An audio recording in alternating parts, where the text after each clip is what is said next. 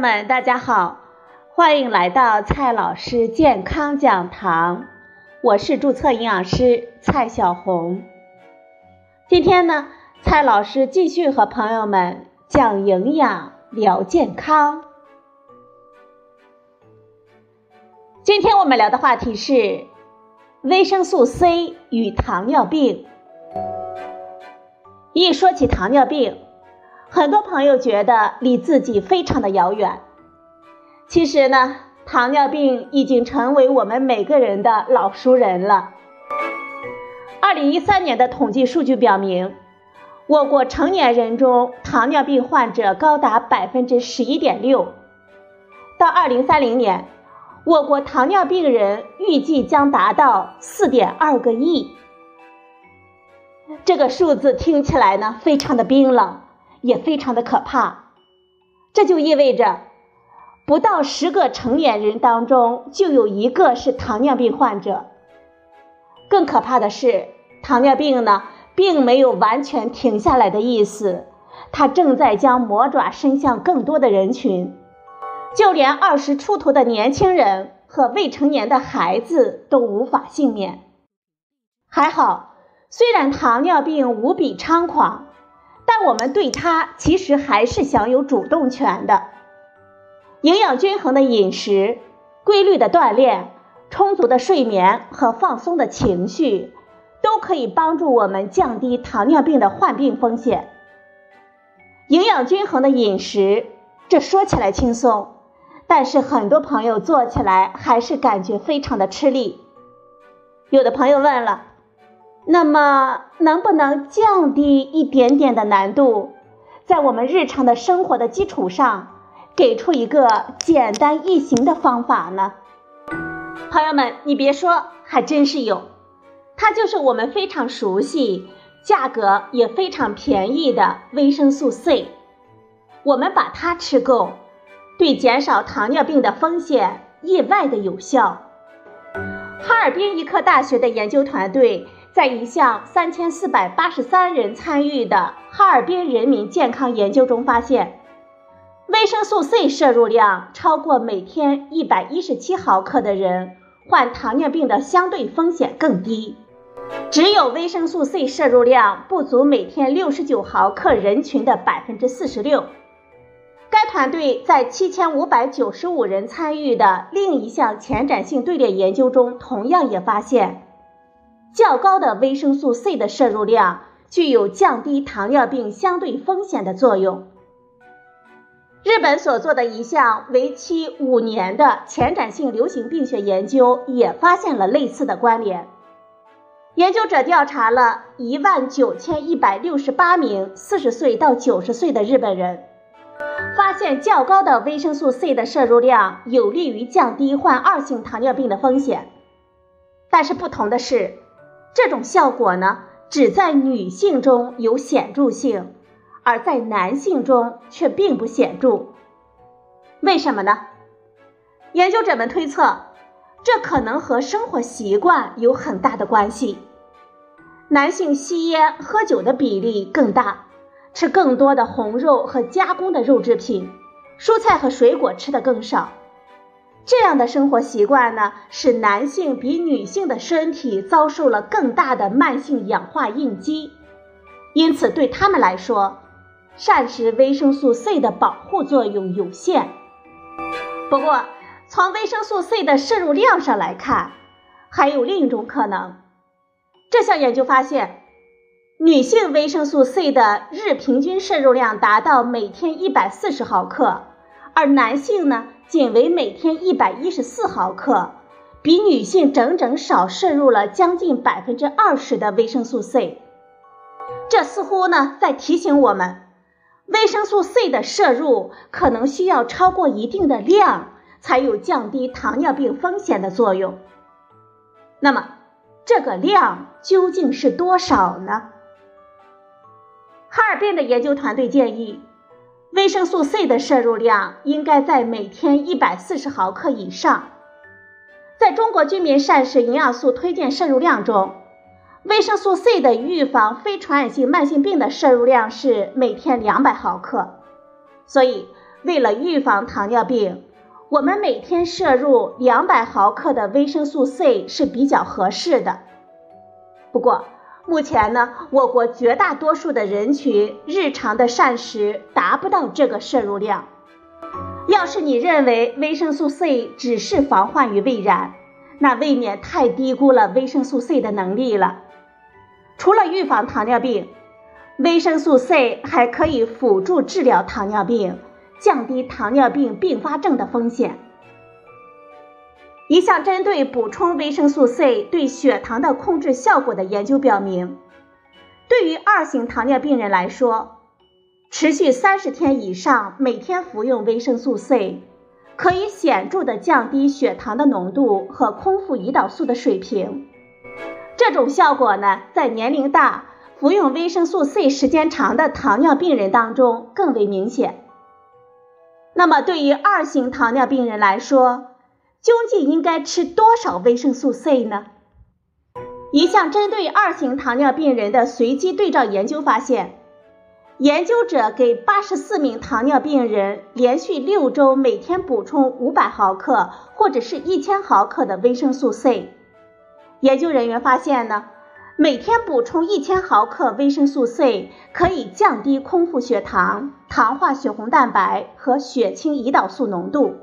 降低甘油三酯、低密度脂蛋白水平，但是补充五百毫克维生素 C 没有显著的效果。另一项研究表明，连续四个月每天补充一千毫克维生素 C 可以显著的改善餐后血糖，缩短糖尿病人处于餐后高血糖的时间，还可以降低血压。对于采用二甲双胍进行治疗的二型糖尿病人，维生素 C 同样可以改善他们的血糖状况。一项为期十二个月的多中心随机单盲研究表明，服用二甲双胍的同时，每天服用五百毫克的维生素 C，一年后，二型糖尿病人的糖化血红蛋白降低的可能性是单独使用二甲双胍病人的两倍，糖尿病的并发症的风险降低了十倍。从上面的这些研究中呢，我们可以看到，糖尿病人需要摄入更多的维生素 C 来达到改善血糖的效果。这是因为葡萄糖与维生素 C 的结构相似，在吸收利用上存在一定的竞争关系，所以血糖水平高的人，维生素 C 的吸收利用率比正常人还要低。相应的就需要更高的摄入量了。我国的营养素参考摄入量中，成年人维生素 C 的可耐受最高量是每天两千毫克，所以每天一千毫克的维生素 C 的摄入是一个比较有效并且是较为安全的摄入量。简单的说就是，没有患上糖尿病的人，每天有两百毫克就可以了。它是防病需求的合理数量，而对糖尿病患者来说，一千毫克是合适的，它仍然处于安全的数量范围当中。前面呢，我们说完了该吃多少有效，接下来呢，我们再来说一说怎么去吃维生素 C。研究表明。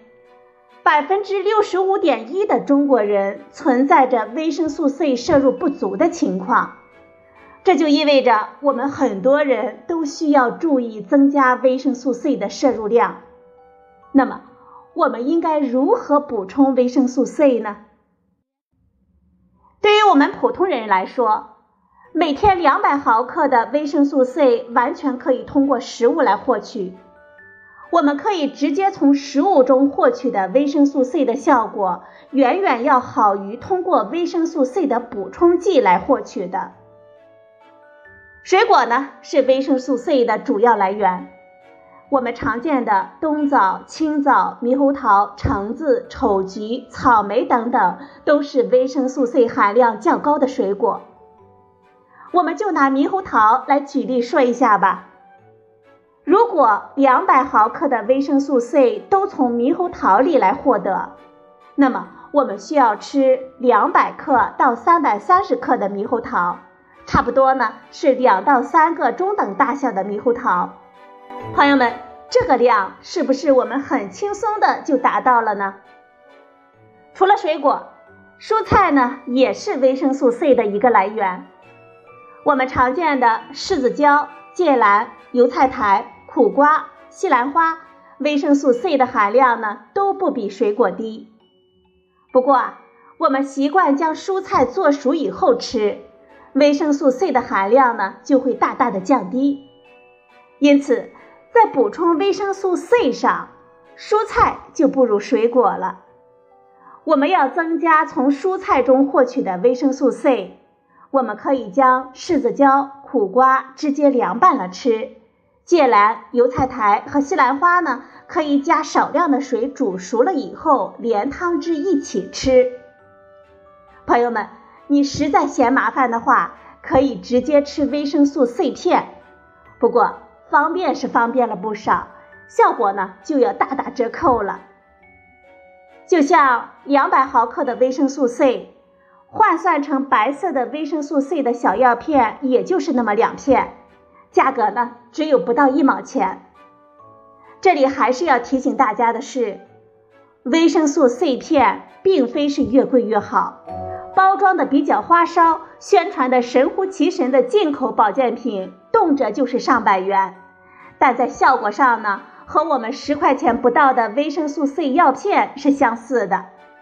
大家购买的时候啊。可以直接选择最便宜的 OTC 的维生素 C 的药片即可，我们在药店就可以买到。